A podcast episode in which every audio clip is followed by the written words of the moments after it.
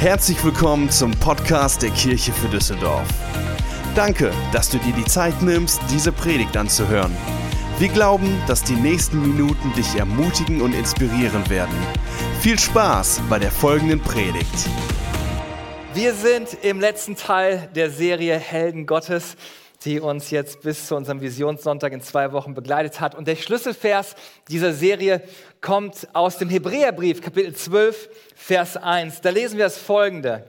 Da wir von so vielen Zeugen umgeben sind, die ein Leben durch den Glauben geführt haben, wollen wir jede Last ablegen, die uns behindert, besonders die Sünde, in die wir uns so leicht verstricken. Wir wollen den Wettlauf bis zum Ende durchhalten, für den wir bestimmt sind. Und ich liebe diesen Gedanken. Wir sind nicht allein unterwegs, sondern es gibt Leute, die bereits vorausgegangen sind, die uns ermutigen, weil sie Dinge aus einer anderen Perspektive sehen. Manchmal kann das Leben ganz schön herausfordernd sein.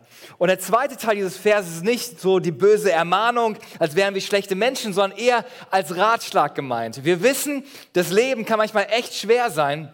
Daher wollen wir aktiv Entscheidungen treffen und Dinge ablegen, die uns behindern und Dinge loslassen, die uns verstricken, damit wir unser Leben in Kraft und Stärke laufen können. Das Ziel dieser Serie war relativ simpel. Es geht um Ermutigung und Lebensweisheiten, die wir von den Glaubenshelden lernen wollen. Und wir hatten bisher nur uns Männer angeschaut, aber Frauen sind einfach genial und ein riesengroßer Segen. Und die haben auch ganz schön viel was zu sagen in der Bibel. Und wir wollen heute von einer Frau etwas lernen, denn Frauen sind genauso Helden Gottes. Amen. Oh, da müssen wir nochmal. Also, Frauen sind ein riesengroßer Segen und sind Helden. Und deswegen schauen wir uns heute in der Bibel eine Frau an, denn das Beste kommt zum Schluss. Und zwar geht es heute um Rebekka. Für euch zur Einordnung, vor zwei Wochen haben wir über Abraham gesprochen. Rebekka ist die Schwiegertochter von Abraham. Und vielleicht erinnert ihr euch an die Predigt von vor zwei Wochen. Abraham bekommt das Versprechen von Gott, dass er der Vater vieler Nationen werden wird. Aber mit 100 Jahren hat er immer noch nur einen einzigen Sohn. Jetzt wird sein Sohn älter, aber er hat wieder ein Problem. Sein Sohn hat immer noch keine Frau und das ist ein Problem und Abraham macht sich Sorgen nicht, dass sein Sohn Isaak auch erst 100 Jahre alt werden muss, bevor er Nachkommen bekommt. Und da kommt Rebecca ins Spiel. Und wir wollen heute von ihr lernen, uns eine kurze Passage aus ihrem Leben anschauen, die aber einen gewaltigen Unterschied gemacht hat. Eine Geschichte, die man manchmal ganz schnell überliest, aber die eine wichtige Lebenselektion für uns enthält. Rebecca wird uns heute etwas sagen, was, glaube ich, jeder einzelne Held in der Bibel uns sagen würde. Ungefähr 15 Prozent der Evangelien geht um dieses Thema. Fast die Hälfte aller Gleichnisse von Jesus setzt sich mit diesem Thema auseinander. Es ist eines der häufigsten Themen, die wir in der Bibel finden. Und wenn ich in unserer Kirche diesem Thema den Stellenwert geben würde wie Jesus, dann müsste mindestens eine von fünf Predigten über dieses Thema sein. So wichtig ist dieses Thema. Dieses Thema wird doppelt so oft erwähnt wie die Themen Himmel und Hölle. Also ist es Gott scheinbar wirklich wichtig, dass wir es richtig verstehen und richtig leben. Und jeder der Helden Gottes würde uns Folgendes sagen. Jetzt wo ich mein Rennen beendet habe, jetzt wo ich hier am Ziel stehe und aus der Perspektive der Ewigkeit zurückschaue auf die Erde, kein Zweifel, sie würden mit Rebecca Folgendes sagen, wenn Menschen dich um Hilfe bitten, gib großzügig an anderen. Investiere dein Leben mit einer Ewigkeitsperspektive. Gib großzügig, nicht nur finanziell, sondern mit deiner Zeit, mit deiner Aufmerksamkeit, eine Umarmung, dein Lächeln, deine ermutigenden Worte. Durch den ganzen Tag hindurch solltest du dir diese Wahrheit leben. Rebecca wird uns heute zeigen, was für einen Einfluss ihre Großzügigkeit äh, gemacht hat. Sie hatte diesen Moment der Großzügigkeit, der die Geschichte verändert hat. Und ich denke, dass sie in dem Moment sich nicht wirklich bewusst war, dass es so einen Unterschied macht. Aber ich möchte euch kurz reinnehmen in die Geschichte. Abraham wird immer älter. Isaac hat immer noch keine Frau. Und obwohl Abraham ein Mann des Glaubens ist, macht er sich langsam so seine Gedanken. Das Versprechen Gottes, kommt es überhaupt wirklich so zustande? Was Gott gegeben hat. Vielleicht werde ich doch nicht der Vater vieler Völker werden, denn wenn mein Sohn nicht heiratet, bekommt er keine Kinder und zur gleichen Zeit will er auch nicht Isaak wegschicken, eine Frau suchen, denn er ist sein einziger Sohn. Das hatte zwei Aspekte in der damaligen Zeit. Auf der einen Seite war es früher üblich, dass die Eltern den Ehepartner ausgesucht haben und je älter meine Kinder werden, umso besser finde ich die Regelung meine Tochter ankommt und sagt, hey Papa, ich, ja, die Jungs hier, Papa, ich habe jemanden gefunden. Ah, ich weiß nicht. Hey, ich habe auch jemanden für dich gefunden. Naja, ich glaube, meine Kinder finden das nicht so toll. Zum Glück ist es für sie heute anders. Aber damals war das so. Und die zweite Sache war, Isaak war sein einziger Sohn und damit sein einziger Erbe. Und Reisen in damaligen Zeit war kein Spaß und Vergnügen wie jetzt, sondern Reisen war ziemlich gefährlich. Und daher wollte er sicher gehen, dass sein Sohn lieber bei ihm zu Hause bleibt und ihm nichts passiert. Aber Abraham hat einen Plan. Ich werde meinen besten Mann losschicken und ihn eine Frau suchen für meinen Sohn. Also schickt er einen seiner Diener los mit zehn Kamelen und tonnenweise Geschenke wie Schmuck und er schickt ihn los, eine Frau für Isaak finden. Und ich weiß nicht, ob du dir das vorstellen kannst, wenn du dich rein versetzt in die damalige Zeit. Also ist dieser Typ, dachte so, ey, mein, mein Chef ist richtig cool, Abraham, der Hammer, aber jetzt schickt er mich los, voll der Pressure, weil da ist Gottes Versprechen, Gott, du müsstest eigentlich was machen, jetzt habe ich die Last, ich muss jetzt irgendwo eine Frau herkriegen. Plus, wenn ich nach Hause komme, was sagt Isaak? Hinterher gefällt ihm die Frau gar nicht, die ich ausgesucht habe. Und er ist total unter Leistungsdruck, okay? Also, er macht sich auf den Weg und dann lesen wir im ersten Buch Mose Kapitel 24 ab Vers 12 folgendes. Der Diener sagt, Herr, Gott meines Herrn Abrahams, betete er, lass meine Reise erfolgreich sein und sei gut zu meinem Herrn. Als der Diener losreitet, tut er etwas, was wir alle tun sollten, wenn wir unter Druck stehen. Er betet, Gott, du musst mir helfen. Ich muss irgendwie eine Frau finden. Und er betet weiter, ich stehe hier neben diesem Brunnen und gleich kommen die jungen Frauen aus der Stadt heraus, um Wasser zu holen. Und jetzt macht er was, was ich nicht wirklich empfehlen kann, wenn du betest. Er legt ein Vlies aus nach dem Motto, wenn das passiert, dann weiß ich, ich soll das tun. Und das funktioniert nicht immer wirklich gut und ist eher eine alttestamentliche Art zu beten, denn damals hatten sie noch nicht den Heiligen Geist. Jetzt sind wir aber, haben wir das Neue Testament und wir wissen, dass Gott uns den Heiligen Geist geschenkt hat und er uns erfüllt hat und der Heilige Geist da ist, um uns zu führen und zu leiten durch seinen Frieden. Also Fließ auslegen findest du im Alten Testament und im Neuen Testament finden wir uns, dass der Heilige Geist uns führen und leiten möchte. Vers 14. Ich will eine von ihnen bitten, gib mir bitte etwas aus deinem Krug zu trinken. Wenn sie sagt, trink nur, ich werde auch deine Kamele zu trinken geben, dann weiß ich, dass es diejenige ist, die du für Isaak ausgesucht hast. Daran werde ich erkennen, dass du meinem Herrn Gutes tust. Mit anderen Worten, wenn sie das sagt, dann ist sie die Richtige. Und dieses Fließ war eine ziemlich heftige Aussage. Vielleicht nicht auf den ersten Blick, aber wir werden uns das mal genau anschauen, dass es ein sehr großes Fließ war.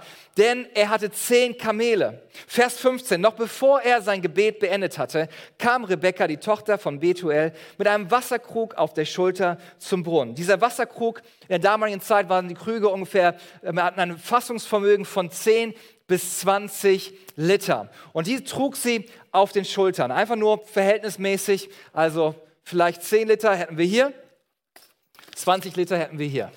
Und das mal eben so auf der Schulter unterwegs tragen. Naja, auf jeden Fall, damit kommt sie zu dem Brunnen, um Wasser zu holen. Und das, was sie dann macht, ist folgendes. Der Diener geht auf sie zu und fragt sie, kann ich was zu trinken haben? Und sie sagt, sicher und ich kümmere mich noch um die Kamele. Er hat gar nicht gefragt. Er sagte, ja klar mache ich. Und ich kümmere mich um deine Kamele. Das hört sich nicht besonders an, aber damit wir die Auswirkung mal feststellen, was das bedeutet, habe ich mal eine Rechnung gemacht, okay? Also zehn Kamele. Vielleicht habe ich das, haben wir es auch auf, dem, äh, auf der Leinwand, weil es nämlich sehr interessant. Zehn Kamele, ein durstiges Kamel trinkt innerhalb von 15 Minuten 200 Liter Wasser. Sagen wir einfach mal, die hatten jetzt nicht so wirklich Durst gehabt. Vielleicht waren sie, weil die Reise nicht so lang gewesen. Lass uns einfach sagen, die Hälfte. Lass uns einfach nur sagen, 100 Liter Wasser haben sie getrunken. 10 Kamele, a 100 Liter Wasser sind 1000 Liter Wasser. Mit einem Gefäß in der Größe von 10 bis 20 Liter. Wir wollen ihr mal zugutekommen und sagen, das sind 20 Liter, damit sie nicht so viel Arbeit hat. Also 20 Liter äh, pro Mal, dass sie Wasser aus dem Brunnen holt. Und Rebecca, ey, die muss voll die Arme gehabt haben. Ey, so ähnlich wie ich. Auf jeden Wieso lacht ihr? Was ist denn los? Also, 20 Liter, das sind also hier, hier unterwegs so.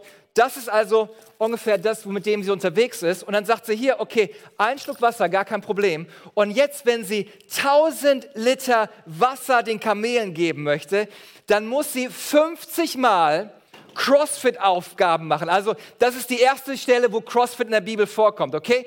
Also das sind 50 Mal Krug in den Wasser, rausziehen, zu den Kamelen laufen, ausschütten und wieder zurücklaufen zum Brunnen, wieder runterlassen, wieder hochziehen. 50 Mal das zu machen, Sagen wir mal, die hat so eine Hammerkondition gehabt, total austrainiert. Sie braucht dafür keine Pausen machen. Und wir gehen einfach davon aus, ich weiß, wie tief der Brunnen ist, aber lass uns nur mal rechnen. Sie ist nicht gerannt, sie hat es ganz gemütlich gemacht. Reingemacht, hochgezogen, aufgenommen, rübergelaufen. Man muss ja ein bisschen gucken, da ist ja viel Arbeit, ne? also sollte nicht zu sehr schnell rennen. Abgesetzt, ausgeschüttet, die beiden. Wir gehen nur mal aus, dass sie 50 Mal dafür gebraucht hat und eine Strecke, eine dieser Tour drei Minuten gebraucht hat. 50 mal drei Minuten. Ich bin nicht gut in Mathe, aber ich weiß, das sind 150 Minuten. Das heißt, zweieinhalb Stunden hat sie von, hey, trink ein bisschen und mach dir keine Sorgen, ich kümmere mich um deine Kamele. Gar kein Thema. Was für eine krasse Aussage. Ich mache das schon. Hier hast du was zu trinken. Und ich bin überzeugt, dass diese Aussage im starken Kontrast steht zu der menschlichen Natur und dem Zeitgeist, in dem wir leben. Wir haben eher die Einstellung, was ist das Minimum, was ich geben muss? Wenn ich heute mal ganz ehrlich sein darf, ohne irgendwelche bestimmten Altersgruppen besonders anzusprechen, aber wir leben in einer Gesellschaft, die geprägt ist von der Einstellung, was ist das Minimum und wie kriege ich am meisten für mich dabei raus? Wo kann ich noch mehr sparen? Rebecca will uns heute sagen, ihr habt es komplett falsch verstanden, komplett falsch. Stattdessen sollten wir dieses verrückte Prinzip von Jesus leben, was er uns vorgelebt hat und was er uns aufgetragen hat. Matthäus 5, Vers 40. Wenn einer dich vor Gericht bringen will, um dein Hemd zu bekommen, so lass ihm auch noch deinen Mantel. Und wenn einer von dir verlangt, eine Meile mit ihm zu gehen, dann geh zwei Meilen mit ihm.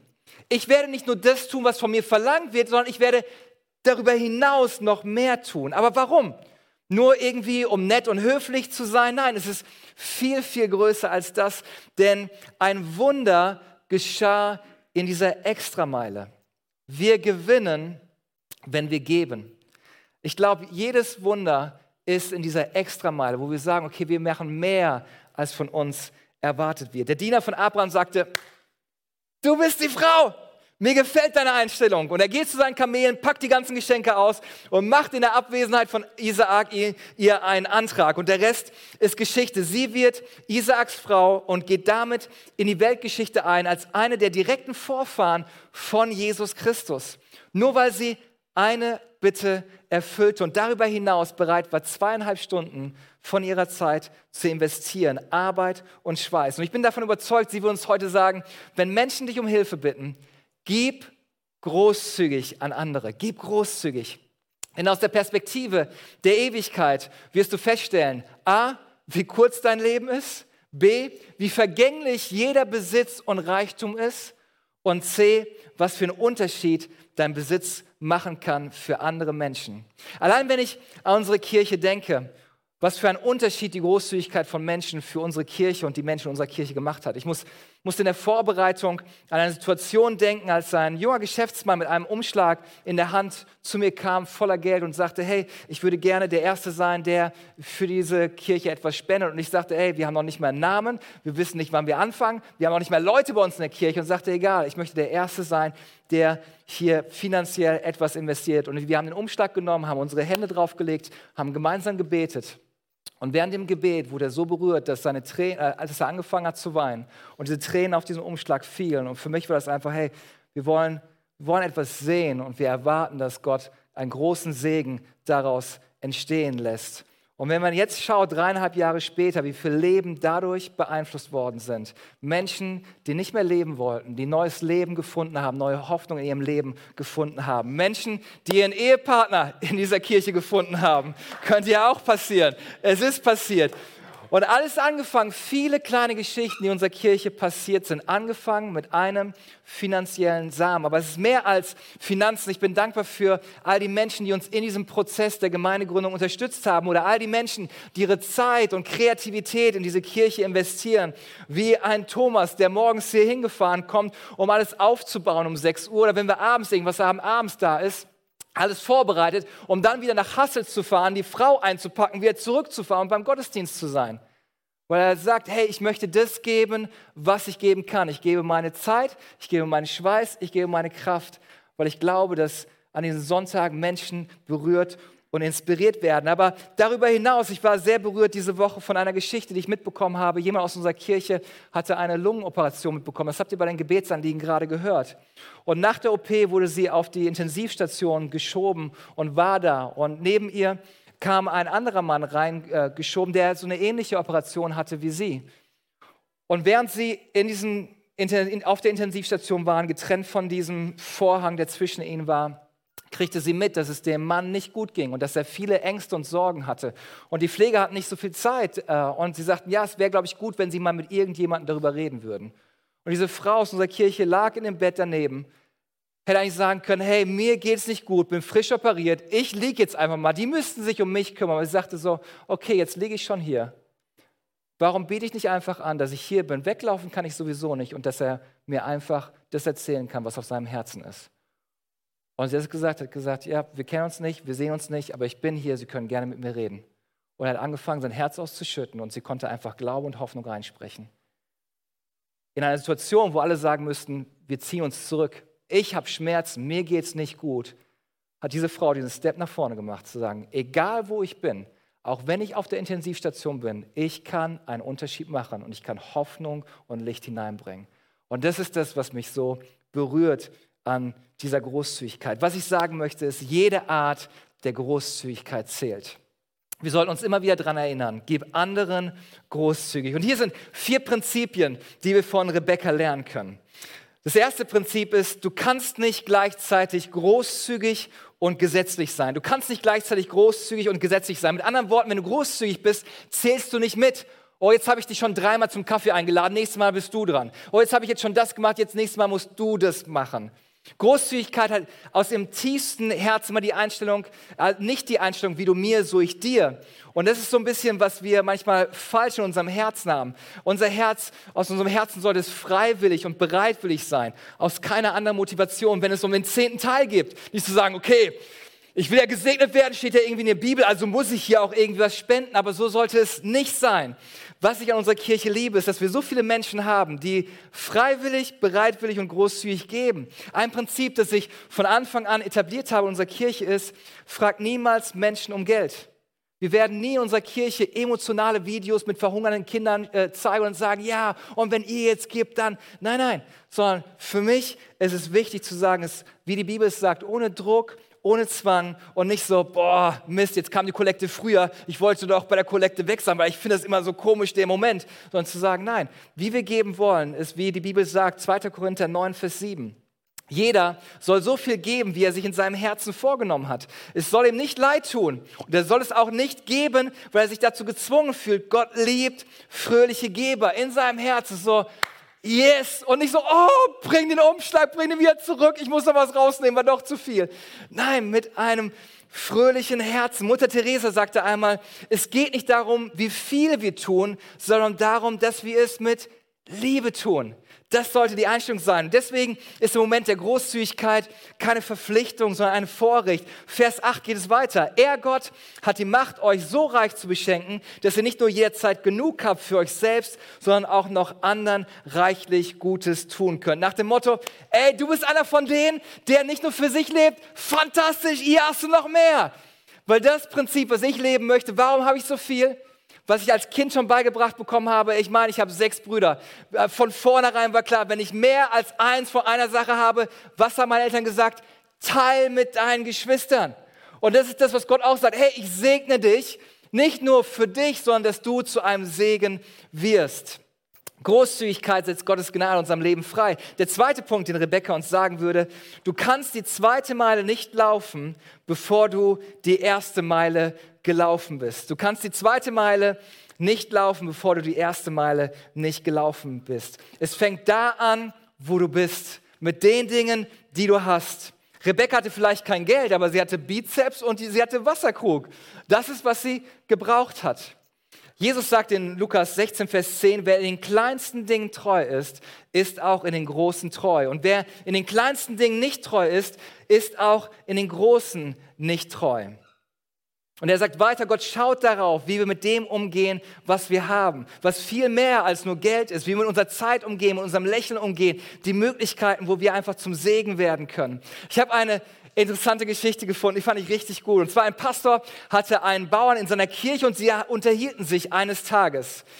Der Pastor fragte den Bauern, Walter, wenn du 100 Pferde hättest, würdest du mir 50 geben? Walter sagte, sicher. Der Pastor fragte, wenn du 100 Kühe hättest, würdest du mir dann 50 geben? Walter sagte, klar, natürlich, Pastor. Da fragt der Pastor, wenn du zwei Schweine hättest, würdest du mir eins geben? Walter sagt, hey, stopp, Pastor. Du weißt, ich habe zwei Schweine. Großzügigkeit klingt abstrakt immer gut. Ja, wenn ich eine Million hätte, dann würde ich. Wenn ich so viel. Hey, wir fangen damit an, mit dem, was wir haben. Ja? Also, du kannst die zweite Meile nicht laufen, bevor du die erste Meile nicht gelaufen bist. Das dritte, was wir lernen können von Rebecca ist, du kannst es nicht mitnehmen, aber du kannst es vorausschicken. Jesus hat Folgendes gesagt, Matthäus 6, 19 bis 20. Sammelt euch keine Reichtümer hier auf der Erde, wo Motten und Rost sie zerfressen und wo Diebe einbrechen und sie stehlen. Sammelt euch stattdessen Reichtümer im Himmel, wo weder Motten noch Rost sie zerfressen wo auch deine, keine Diebe einbrechen und sie stehlen. Jesus gibt hier den besten Investment-Tipp. Es ist okay, wenn wir Geld besitzen, damit hat Gott kein Problem, aber es sollte uns nicht besitzen. Geld ist ein guter Diener, aber ein schlechter Herrscher. Aber wenn wir irgendwann sterben, ist all dein ganzer Besitz wertlos, aber du kannst einen Unterschied für die Ewigkeit machen. Und das vierte, was wir von Rebecca lernen können, du kannst nicht auf das Gefühl warten. Gefühle folgen, Gefühle leiten nicht, Gefühle folgen. Und dieses Prinzip ist ungemein kraftvoll und zwar für unser ganzes Leben. Gefühle können manchmal sehr trügerisch sein. Wir leben aber nicht nach Gefühlen, wir sollten nicht nach Gefühlen leben, sondern nach Überzeugungen und Werte. Ich fühle mich nach so vielen Dingen nicht. Manchmal möchte ich morgens nicht aufstehen. Ich fühle mich nicht danach. Meine Kinder, ey, wenn ich sagen würde, fühlst du dich heute nach in die Schule zu gehen? Ich glaube, sie würden zu 99 Prozent immer sagen, nein.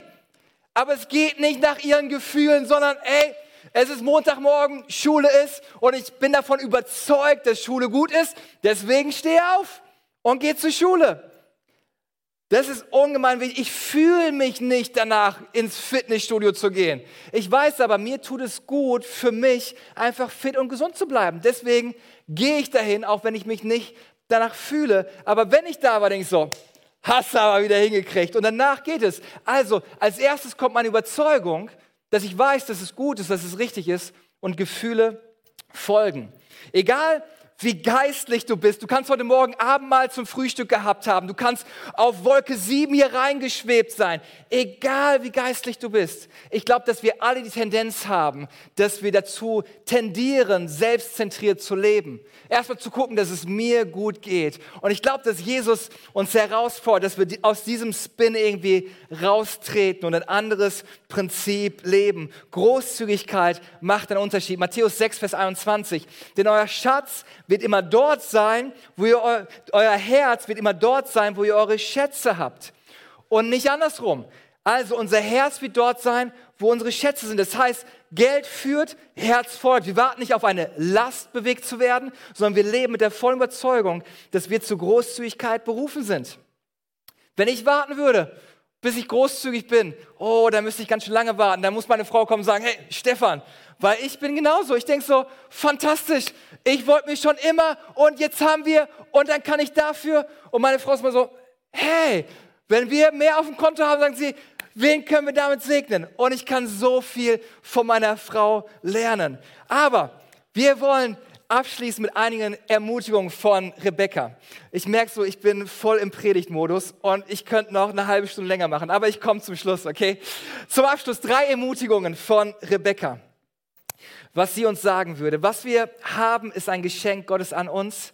Wie wir damit umgehen, ist unser Geschenk zurück an Gott. Und Rebecca will uns ermutigen mit folgendem Satz. Sogar die kleinsten Handlungen der Großzügigkeit machen einen Unterschied.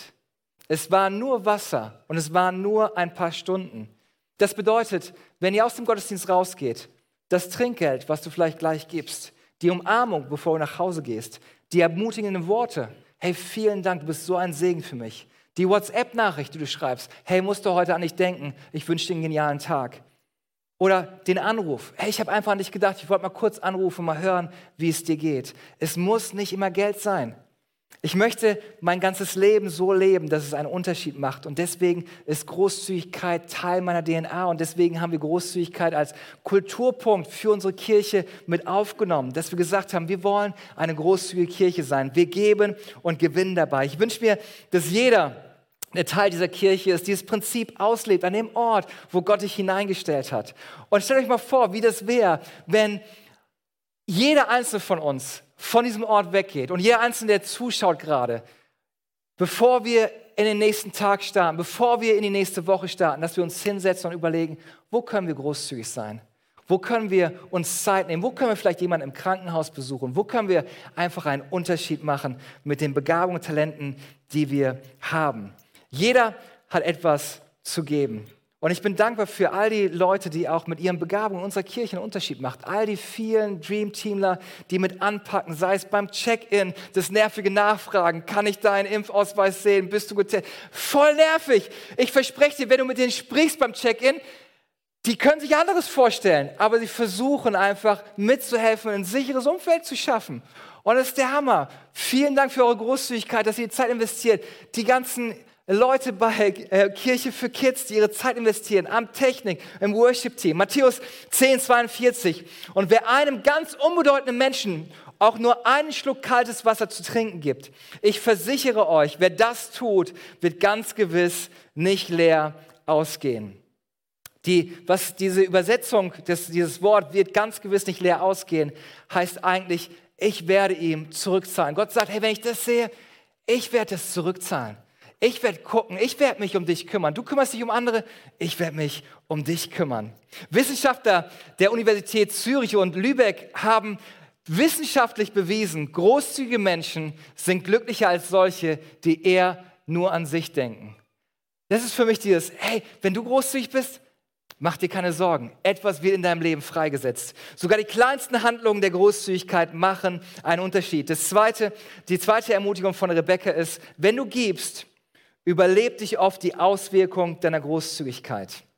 Viel von dem, was du in deinem Leben gerade erlebst an Segen, ist, weil jemand bereits etwas gesät hat. Als wir hier mit Gottesdienst im Schlösserquartier angefangen haben, kam ein älterer Pastor auf mich zu und sagte, ich freue mich so sehr, dass ihr hier Gottesdienste feiert. Wir sind für 15 Jahre auf der Ratinger Straße auf und ab gegangen, jeden Samstag und haben gebetet und haben evangelisiert. Und jetzt zu sehen, dass hier ein Ort ist, wo Menschen Hoffnung finden können, wo äh, einfach gute Dinge, die Liebe von Gott gepredigt wird, hat ihn so ermutigt. Und für mich ist es einfach bei all dem, was in unserer Kirche passiert, dass ich weiß, es ist nicht, weil wir so toll sind, sondern weil jemand, jemand anders bereits einen Samen gesät hat. Und deswegen ehren wir andere Kirchen in unserer Stadt und andere Pastoren in unserer Stadt. Vielen Dank an all die Kirchen, all die Pastoren, die so treu ihren Dienst hier tun, die einen Unterschied in dieser Stadt machen. Jesus sagt in Matthäus, in Johannes 4, Vers 38, ich sage euch zum Ernten, ich habe euch zum Ernten auf ein Feld geschickt, auf dem ihr vorher nicht gearbeitet habt. Andere haben darauf gearbeitet und ihr erntet die Frucht ihrer Arbeit. Und mein letzter Punkt, vielleicht kann die Band schon nach vorne kommen. Wenn du gibst, dann gibst du dem Herrn. Wenn du gibst, dann gibst du den Herrn. Matthäus 25, Vers 40 sagt folgendes. Ich versichere euch, was ihr für einen der geringsten meiner Brüder und Schwestern getan habt, das habt ihr für mich getan. Ich versichere euch, was ihr für einen der geringsten meiner Brüder und Schwestern getan habt, das habt ihr für mich getan. Wenn ihr die Tüten mit nach Hause nehmt und die Smiley-Boxen packt für Frauen, die Gewalt erlebt haben, die weglaufen mussten, alles stehen und liegen lassen mussten. Und wenn ihr diese Boxen packt, dann macht es nicht nur für die Frauen, sondern wisst, hey, das ist ein Auftrag, den Gott mir gegeben hat, Licht und Hoffnung zu bringen. Deswegen heißt es Smiley-Boxen. Das, was wir machen wollen, ist, wir wollen ein Lächeln auf das Gesicht der Frauen und Kinder bekommen die Geschenke für die Kids, die wir packen, die alles zurücklassen mussten, vielleicht nur eine Tasche hatten und sie dann die Boxen auspacken und da irgendein Spiel drin ist. Wir wollen ein Lächeln auf ihr Gesicht reinpacken. Und von der Einstellung her, wir werden diese Frauen nie sehen. Die Kinder werden wir nie sehen. Und wir machen es nicht, dass es gesehen wird. Wir machen es, weil Gott uns dazu aufgetragen hat. Und wir machen es für den Herrn.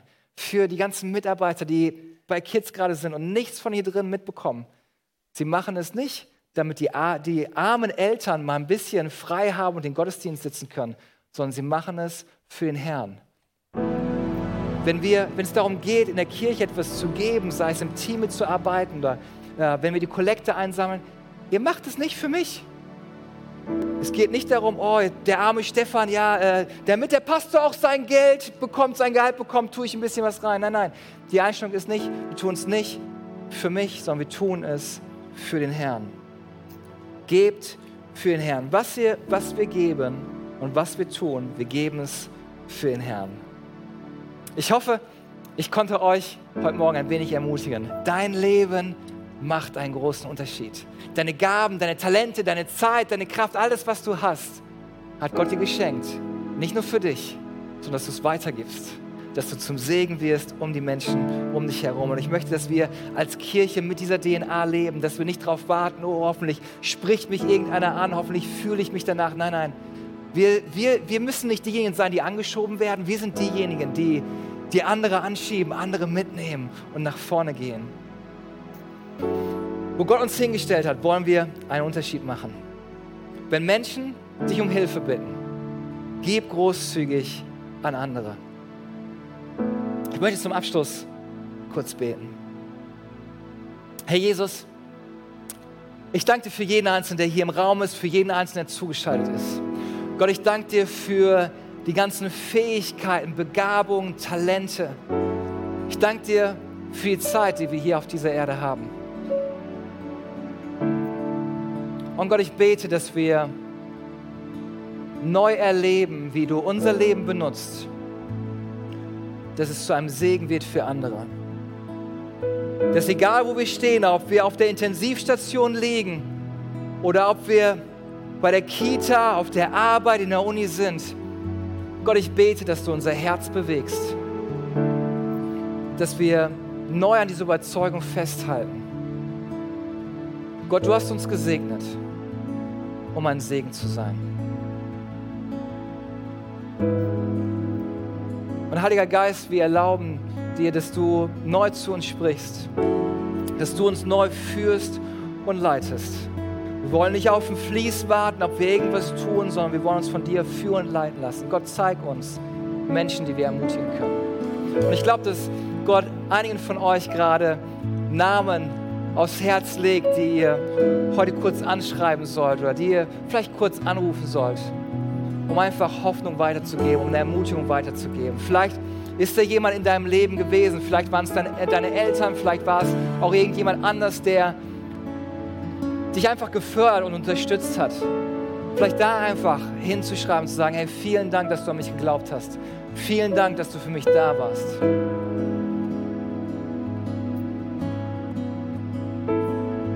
Jesus, ich danke dir, dass du jeden einzelnen von uns als Licht benutzen möchtest,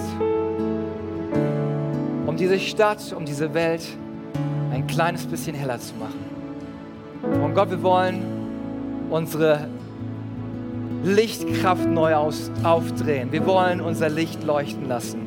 Und wenn Menschen uns um Hilfe bitten, Gott, hilf uns, dass wir nicht nur das Minimum geben, sondern dass wir großzügig geben. Im Namen von Jesus.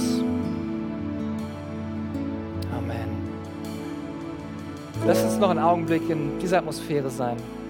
Vielleicht bist du heute Morgen hier und eigentlich weißt du gar nicht, warum du hier bist. Vielleicht bist du nur hier, um mit Freunden Gefallen zu tun oder vielleicht bist du durch Zufall auf diesen Videostream gekommen. Aber ich möchte dir heute Morgen eine Einladung aussprechen. Ich weiß nicht, wie deine Prägung ist, was du mit Kirche und Glaube verbindest. So wie ich aufgewachsen bin, war für mich Kirche und Glauben Druck und Zwang. Es war so, du musstest in die Kirche gehen. Ich wollte nicht, ich musste. Ich musste all das machen. Und für mich war es so, okay, sobald ich das nicht mehr machen muss, bin ich weg von hier. Das war meine Einstellung.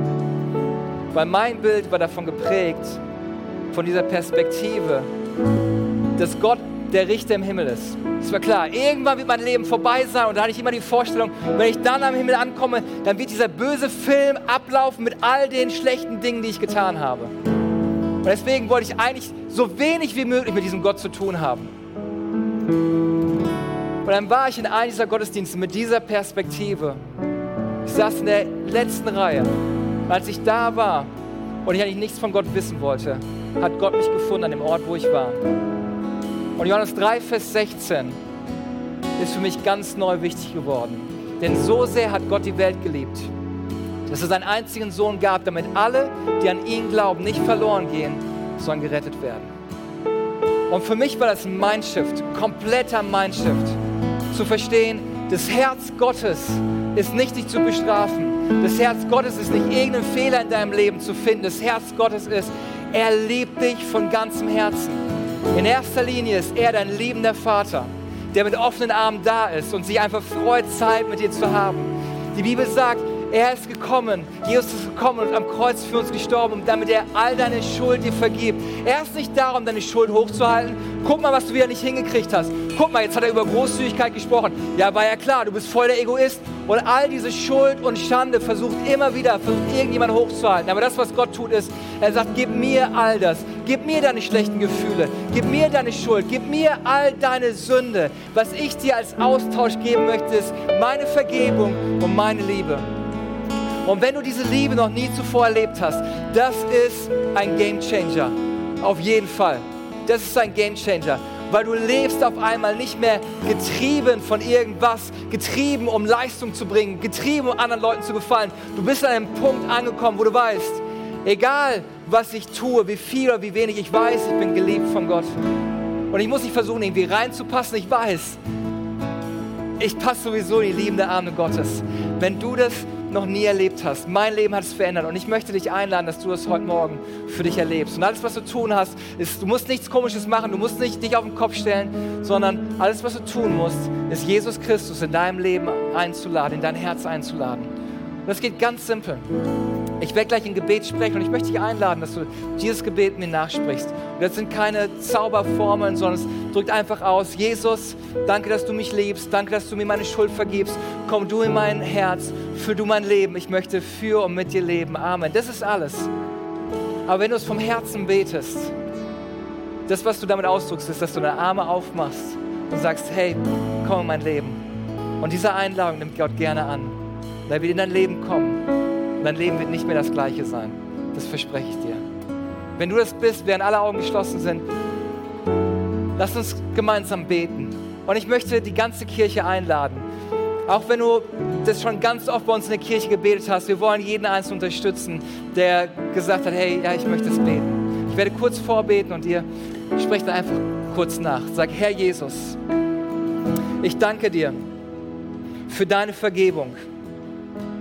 Heute öffne ich mein Herz für dich. Verändere mich. Schenk mir deine Liebe. Schenk mir einen Neustart.